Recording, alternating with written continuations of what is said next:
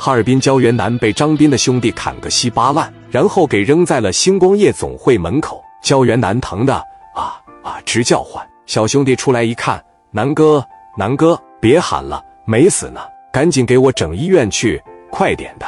店里有台面包车，又出来几个人，连抬大夫给躺在地上的几个都整车上，奔着医院就去了。在路上，焦元南说：“赶紧给聂磊打电话，他知道聂磊的实力。这个是的，赶紧告诉他一声，有人惦记着这个夜总会。住院这个期间，我不能过去，肯定会有人过去霍霍古丽的夜总会，所以的赶紧想办法解决这个事。”聂磊刚睡醒，正在吃饭呢，接上电话：“磊哥。”我是袁南的兄弟，你赶紧来医院一趟吧，我南哥不行了。旁边焦元南掐了一下他的大腿，你他妈的咒谁呢？就这点伤，我他妈的死不了，赶紧让磊哥过来就得了。磊哥，我南哥现在伤的挺重，我们现在正往道里的医院去，你直接来医院吧。好的，我知道了。聂磊赶紧给王永利打个电话，力哥，我有点事出去一下，你和嫂子在酒店里吃啥喝啥，你随便点。好的。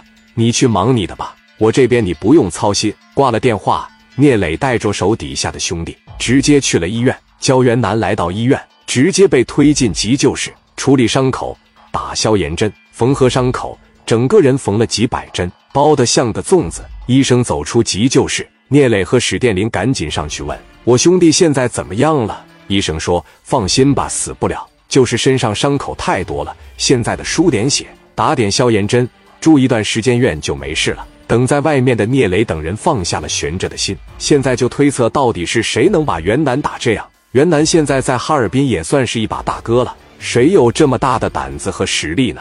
这时，焦元南和受伤的小兄弟都从急救室里推了出来，送进重症监护室。因为麻药的作用，都还在昏迷之中。大夫说，等过两个小时，他们就会清醒了，到时候你们就能正常沟通了。聂磊看着躺在床上如同粽子的焦元南，感慨万千。幸好没有生命危险，要不我怎么和正光交代？拿起电话拨给李正光：“你好，正和茶楼，正光啊，我问你个事啊，什么事？你说吧。在哈尔滨，谁的实力能和焦元南打一场？”李正光思考了一下，现在哈尔滨不存在能和南南对抗的选手吧？那焦元南怎么让人砍了十多刀呢？缝了一百多针，李正光不可置信地说：“什么小南南挨揍了？谁能打得了他呀？楠楠现在在哈尔滨可以说是所向披靡。等他清醒了，你问问他吧。要实在不行的话，给我打电话，我过去一趟看看，行吧？先这样吧。等他清醒了，我问问他吧。”